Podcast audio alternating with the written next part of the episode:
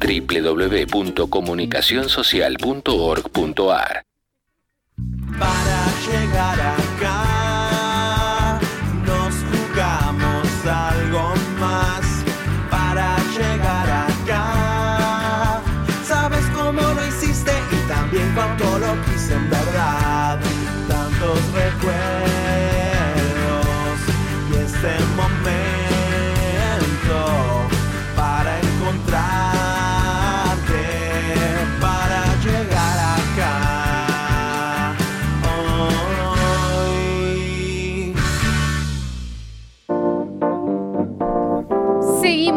acá en este segundo bloque y vamos a arrancar a hablar de esta cuestión económica, que es un tema que a mí te digo la verdad. No entendés nada. No, Ya sí, me sabía. te iba a decir, me pasa por más o menos 10 kilómetros Bueno. al costado. Voy a empezar diciendo que estos son temas que parecen quizás muy alejados de la vida cotidiana de la gente, o que son temas que en los medios se debaten como políticas muy de la superestructura, o debates muy así importantes y de los políticos nomás, de los dirigentes.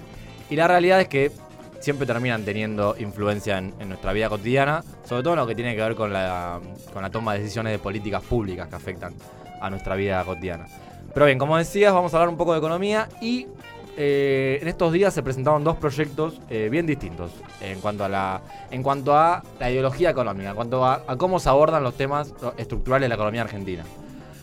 Eh, primero, el, primer proyecto que los dos proyectos son, uno es el de les comentaba al, principio, el proyecto del diputado Alejandro Cacase para dolarizar la economía. Ahora vamos a ver qué significa esto. Y el otro es el proyecto del bloque de senadores del Frente de Todos para crear un fondo nacional con la plata, un fondo nacional para la cancelación de la deuda, con la plata de quienes se evadieron. Eh, con la de, de la deuda con el FMI, ¿no? Con el objetivo de pagar la deuda con el FMI. Decía que son dos concepciones distintas de soluciones a problemas estructurales que tiene Argentina, que es la inflación y el tema deuda.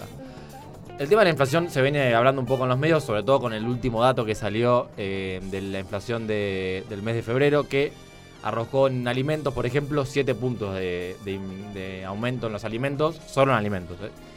Y eh, obviamente eso generó un montón de también internas en el gobierno en la cuestión de cómo se debate y cómo se aborda el tema de la inflación. Y, la verdad es que eh, el tema de la inflación en Argentina es un problema estructural, un problema que viene hace muchos años, un problema que ha, eh, que ha tenido soluciones de, todo tipo o, se han buscado soluciones de todo tipo. Y en este contexto entonces de alta inflación, de dificultad del gobierno también para tomar medidas o para eh, esclarecer cuáles son las medidas que, con las que enfrenta este problema, en, un tiempo ya prolongado de aumento de la inflación, ya venimos con, eh, ya desde el segundo gobierno de Cristina hay inflación eh, que podemos considerar alta. Bueno, como les decía, es un problema estructural en Argentina. Cacase, que es un diputado de eh, Juntos por el Cambio, que responde a Martín Lustó de Evolución, del radicalismo sobre todo, presenta un proyecto para dolarizar la economía. Si yo te pregunto vos, ¿qué entendés por dolarizar la economía? Cualquiera de las dos. Me imagino que, que las, las- todo lo que es costos, no me imagino materia prima, todo esté pensado en moneda dólar, ponele. Sí. Así a simple, a ojo de pájaro se me viene solamente. En la historia, Flor, a ver. No, yo me, me imaginaba yendo al supermercado a comprar con dólares, Bueno, básicamente. dólares. Ah, en vez de pesos tener Sí, dólares. no, es que, sí, ah, sí. yo me fui. No, me no, pensé. están bien las dos, me parece, porque, a ver, lo que hay que decir es que lo más parecido a la dolarización que vimos en Argentina, una de las maneras de, la dolarización en Argentina fue la convertibilidad del Claro. gobierno de Menem, el 1 a 1, que lo que hizo en ese momento, eh, recuerdo eh, rápidamente, el gobierno de Alfonsino había terminado con una hiperinflación, se va antes, de hecho, por esa crisis. El gobierno de Menem sube y continúa los precios altos, digo, la, la inflación, la hiperinflación. Y la medida que adopta el gobierno de Menem es una medida que se llama de shock, o sea, una medida eh, rápida estru- para eh, eh, Resolver en el momento, resolver en el rápido. momento y, sin, digamos, muy... Sin evaluar mucho. Sí, sin evaluar mucho, digo, fue la convertibilidad que estableció la paridad un peso, un dólar. Y en el corto plazo sirvió, sirvió para manejar la inflación. De hecho, en el gobierno de Menem no hubo prácticamente inflación. Obviamente las consecuencias fueron el endeudamiento externo, desocupación, pobreza y lo, el estallido en la crisis del 2001. Bueno, lo que presenta el diputado Cacase es establecer el dólar de los Estados Unidos como moneda de curso legal en la Argentina. Es decir, que se puedan usar dólares como eh, vos podés usar pesos. Y acá lo que hay que mencionar... ¿Cómo? No, es- eso claro, esos fueron los bonos que se usaron en, en el momento de la crisis del 2001 porque no había dinero, no había el Banco Central no podía emitir plata, no se podían generar Mm. pesos, entonces eh, se usaban esos bonos sobre todo para pagar sueldos y demás. Lo que, se está, lo que se está estableciendo acá es establecer el dólar como medida, como moneda de curso. Y lo que, eh, lo que dice el proyecto es que el tipo de cambio, y esto voy a tratar de ser bien claro, o sea, la, conversión precio-dólar del, del peso con el dólar se va a hacer con una fórmula que daría hoy 200 pesos del dólar. El dólar oficial está a 100 pesos hoy, el dólar blue sí está a 200, pero pasar el dólar oficial de 100 a 200 pesos, o sea, aumentarlo 100% signi- si- significaría una devaluación brutal, pérdida de poder adquisitivo del salario y eh, obviamente empobrecimiento de los argentinos. Ahora, ¿cuál es la discusión de fondo acá? Digo, este proyecto no quiere decir que esto vaya a suceder porque es un proyecto que obviamente se presenta más que nada para instalar el tema en los medios, para instalar el tema en deba- eh, como debate. Ante, ante, hay que decirlo, el fracaso del gobierno para poder controlar la inflación en el corto plazo, ante un problema que está afectando eh, cada vez más seriamente la, la Argentina. Entonces se empieza a hablar de esta idea de la, de la dolarización. El primero, que el primero que habló de esto fue Javier Milei, quien hace rato viene teniendo eh, eh, lugar en los medios y sobre todo, bueno, votos, y, empieza a ser una de las figuras económicas que se- a, las que se le pi- empieza a prestar atención. Pero eh, lo que Milei también propuso que se pueda usar cualquier moneda en la Argentina, no solo dólares, sino otro tipo de moneda. Pero la cuestión de fondo acá es que se renuncia a la soberanía monetaria, es decir, Argentina pierde su moneda, digo, si vos te atás al precio del dólar no tenés moneda. Y otro tema es que sería muy... el proyecto también propone, por ejemplo, eh, que todas las operaciones financieras, créditos y demás se realicen en dólares. La realidad es que esos dólares hoy no existen. Porque para vos tener, eh, poder manejarte en dólares, eh, sabemos que el, dólar es una moneda que en Argentina escasea, por eso no se pueden comprar fácilmente dólares. Por eso cuando eh, se devalúa el, precio- el peso respecto al dólar aumenta la inflación. Digo, la restricción externa, digo, la falta de dólares es un problema también estructural de la economía argentina. Y plantear esta, esta medida de la dolarización como la solución mágica a todos los problemas de Argentina, la verdad que no tiene mucho, eh, no tiene lugar, digamos. Es, muy difícil creer que esto pueda suceder. Más, lo único que la, una de las, las consecuencias que podría generar es que Argentina se queda sin moneda y dependés de Estados Unidos, básicamente. No dependés de que Estados Unidos, eh, obviamente, eh, de, las, de las políticas que se adopten en Estados Unidos. Porque además también lo que, lo que dice el proyecto es que Argentina no puede emitir pesos, o sea, bueno, y, otras Claro, en algún más. momento se agota y Sí, bueno, lamentablemente ver. terminás dependiendo del movimiento Sí. económico que gestiona Estados Unidos y de alguna forma u otra quienes cuestionaron el acuerdo con el fondo están planteando en ese proyecto de ley, decime si me equivoco, una subordinación también en cierta medida a la economía de Estados Sí, Unidos. en realidad, a ver, lo- de hecho eso se vio en los 90 cuando se agotó la canilla, o sea, en los 90 como era un peso un dólar, por cada peso que había necesitabas un dólar Claro. para que la economía funcione. Bueno, una vez que Argentina dejó de endeudarse y porque no pudo endeudarse más, el modelo estalló, estalló la crisis del 2001, después vino la devaluación de Dualde y ahí también fue un- el 2002 fue un año muy crudo en también la pérdida de, de poder adquisitivo de los salarios. Pero bueno, uno de los, de los dos eh, proyectos económicos de los que se está hablando en los medios hoy es esto. Insisto, no es, no es que esto va a suceder, pero se empieza a instalar el una tema. discusión en, se- el, en, el, en el Congreso. Primero tiene que pasar por comisiones, tiene que obtener quórum. Es algo que Yo se no- presentó y, y- Yo no creo que llegue al recinto, pero la realidad es que se instala el tema en agenda cual. y me parece lo, lo importante. que como venimos pasando las cosas, un poco si se instalan en los medios de comunicación. Digo, no creo que el próximo gobierno, en caso de que no sea igual, eh, del mismo del frente de todos, no pueda adoptar una medida como esta, teniendo en cuenta que venimos de 10 años en donde hay problemas estructurales que se están agudizando y un poco eh, se está creo que lo que se está generando es el consenso para que cuando se adopten medidas de shock, medidas de ajuste severas, la gente las pueda aceptar. El otro proyecto del, que les quería hablar es eh, el proyecto que presentó el Frente de Todos en el Senado, que eh, impulsa crear un Fondo Nacional de Cancelación de Deuda con el FMI. Acá pasamos obviamente al, opuesto, digamos, en el sentido de, de- de atacar los problemas de- desde otro lado. Y es un proyecto que busca aplicar a quienes tengan bienes en el exterior un aporte, un impuesto no declarado del 20%, y que si pasen seis meses de que entra en vigencia la ley y no se lo declaró, eh, se suba al 35%. El objetivo de esto obviamente es, pa- pagar la deuda. Ustedes recordarán los discursos de Cristina, los pocos discursos que hubo de Cristina. Ella ha hablado de que el fondo ayude a ir a buscar a los evasores o que el fondo, eh, digamos, tenga una participación en eh, ir a buscar la plata que se fugó. Y acá lo que hay que decir es que no es un delito tener plata en el exterior, sino no declararla ante la FIP o tener plata que no esté declarada. Y lo que dicen desde el Frente de Todos es que se podría recaudar no menos de la mitad de la deuda que tiene eh, la Argentina con el FMI. Al menos 20 mil millones de dólares. Y se habla de 70 mil millones de dólares, que sería mucho más de la deuda que Argentina tiene con el FMI. O sea, eh, eh, repasando, Sí. la, la idea es que las personas que tienen dinero en el exterior que no lo hayan declarado tengan una multa, por llamarlo Tengan que pagar, manera. no, tengan que, de- digamos, Tengan que declararlo y, y pagar, pagar el impuesto. impuestos. Porque, a ver, vamos, Ahora vamos- voy a hacer una pregunta. Ya Sí. sé que todos sabemos, pero yo, ilusa, desde mi casa. vos no tenés plata en el exterior. No, Ah, no, bien. ya, no tengo plata, imagínate.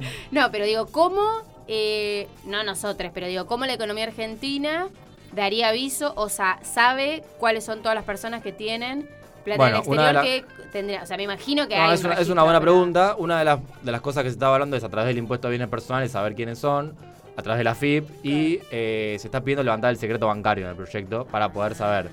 Y hay una figura que agrega al proyecto que es la de colaboradores, que serían personas que suelen ser abogados o personas del- que, que trabajan con gente que fuga plata, Sí. para que aporten información. Esta gente se la, eh, sí, se la, obviamente se la cubriría, se la protegería. Vamos a escuchar el audio de Juliana Di Tulio, senadora por el Frente de Todos, hablando de este proyecto. Una vez que sepamos que sacaron dinero sin registrarlo en la Argentina, una causa vas a tener. Claro. Entonces, o vas preso por un delito económico O pagás. o pagás.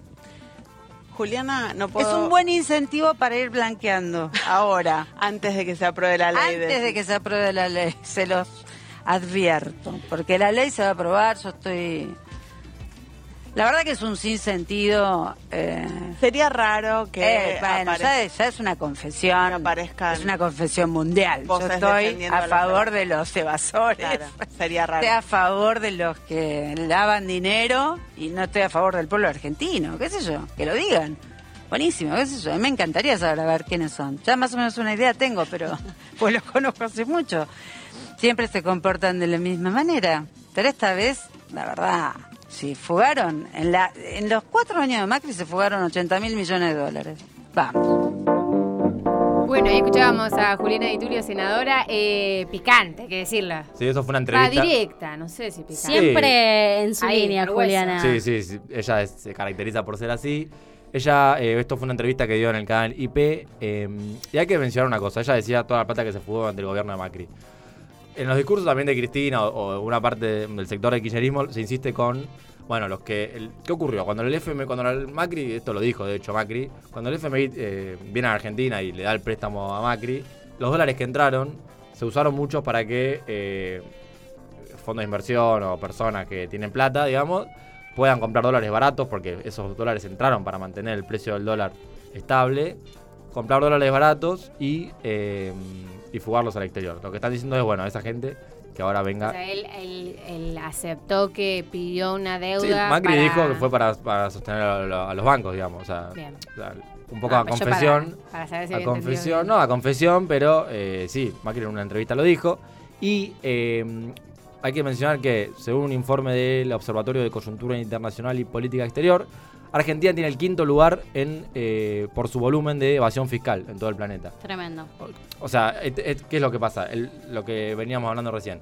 El- la falta de dólares es un problema estructural de la economía argentina. Ahora, esos dólares faltan porque están en otro lado, que es en el exterior. Digo, acá está el, el, quid de la cuestión. ¿Y con, por qué digo relacionarlo con, con lo- cómo afecta eh, la vida cotidiana de la gente? Bueno, porque cuando hay problemas de escasez de dólares, que lo vemos hace muchos años, por lo general el precio se dispara y eso aumenta en los precios, del inter- en los precios domésticos.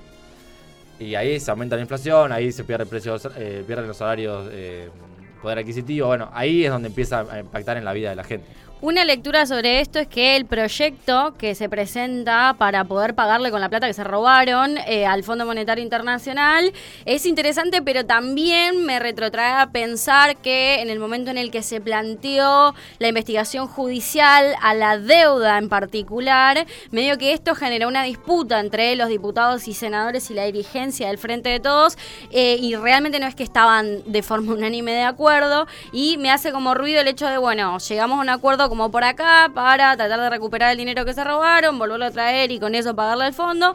Pero la investigación de la toma de la deuda, la investigación judicial de la toma de la deuda por el al gobierno de Macri, me parece que sigue siendo un tema central que debería hoy estar en agenda y que debería incluso hoy estar circulando por, por los alrededores del recinto, porque al final estatizaron una, una deuda que Macri toma de forma legítima, porque esto claramente eh, sabemos que ocurrió de esta manera, y estamos buscando la manera y dándole la vuelta para poder pagarla cuando al final el principio, digamos, es por otro lado.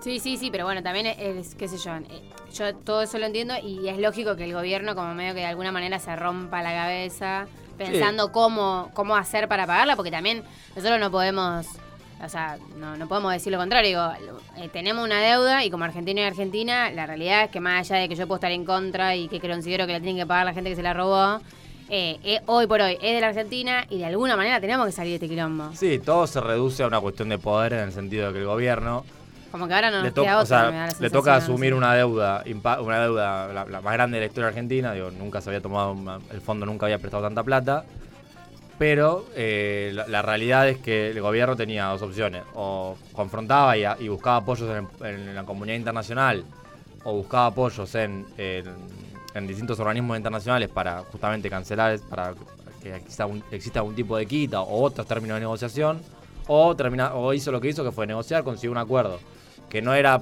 no fue tan malo como otros acuerdos con el FMI, pero que se ata obviamente a, Sí. a la revisión trimestral de todo el tiempo con, con el fondo.